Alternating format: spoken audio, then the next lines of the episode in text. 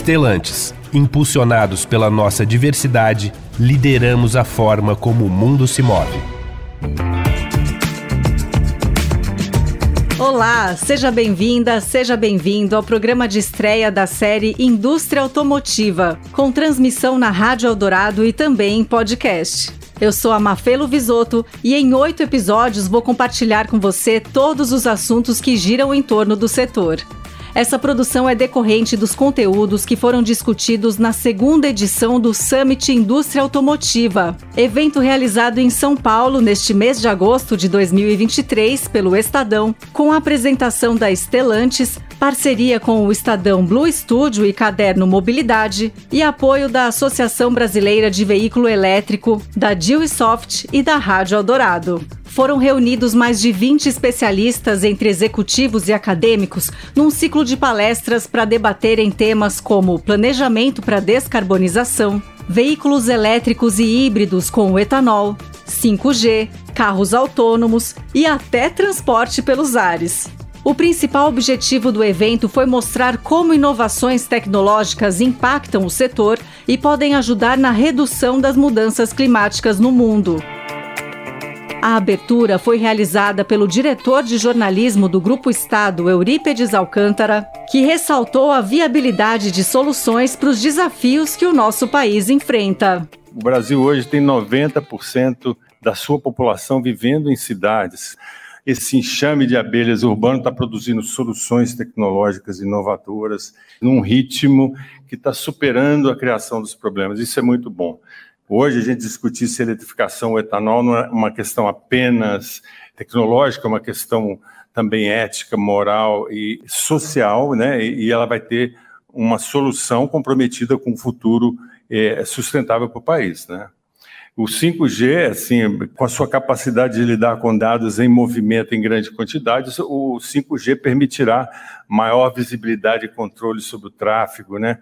Talvez essa gera, uma geração à frente da nossa conhecerá uma São Paulo limpa e, e, sem as limitações do trânsito. Somos chamados a reconhecer que a mobilidade não é uma questão isolada, mas uma peça-chave na construção de cidades mais habitáveis e principalmente mais humanas.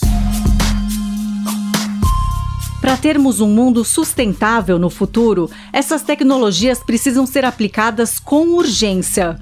A temperatura média no planeta tem aumentado num ritmo nunca visto antes, e cientistas alertam que até 2027 esse número não pode passar de um grau e meio, senão teremos consequências drásticas à humanidade. O setor de transportes corresponde a um quarto das emissões de gases de efeito estufa na atmosfera, todas as nações devem cumprir o compromisso de agir pela descarbonização de seus veículos. Bezaliel Botelho, ex-presidente e atual membro do conselho da Bosch, chamou atenção para a nova preocupação das montadoras com relação a toda a cadeia produtiva e adicionou um desafio maior da indústria no Brasil, que precisa de incentivos mais expressivos para se modernizar e se manter competitiva. Agora a montadora ela tem que pensar o que, é que ela vai fazer que motor que ela vai colocar, porque ela tem que considerar da onde vem a, o que vai para o tanque dela ou que vai para a bateria dela. Tem que se preocupar que quem produz e participa da cadeia produtiva também tenha consciência do CO2. Aí temos o ESG premiando por todo o processo produtivo da mobilidade e tudo isso dentro de um guarda-chuva de tecnologias novas de conectividade.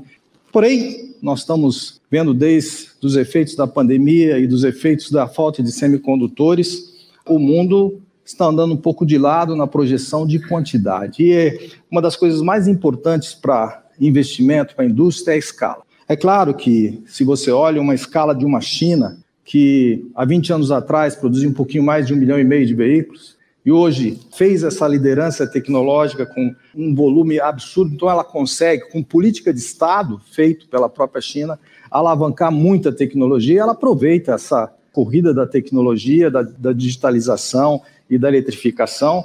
Os Estados Unidos também fez o seu papel de processo, e aí, de repente, a gente olha o Brasil, nós estamos navegando aí desde 2015 com 2 milhões de veículos de passeio, o que mostra que nós precisamos de políticas diferentes para fazer a escala. Os investimentos são altíssimos de capex, para que a gente possa buscar a descarbonização. No próximo episódio da série Indústria Automotiva, você vai saber quais são as estratégias que o Brasil deve seguir para essa corrida rumo à descarbonização. Não perca, até lá! A Stellantis é uma das principais fabricantes de automóveis do mundo. Dentre as 14 marcas, estão presentes no Brasil Abarth, Citroën, Fiat, Jeep, Peugeot e Ram. Impulsionados pela nossa diversidade, lideramos a forma como o mundo se move.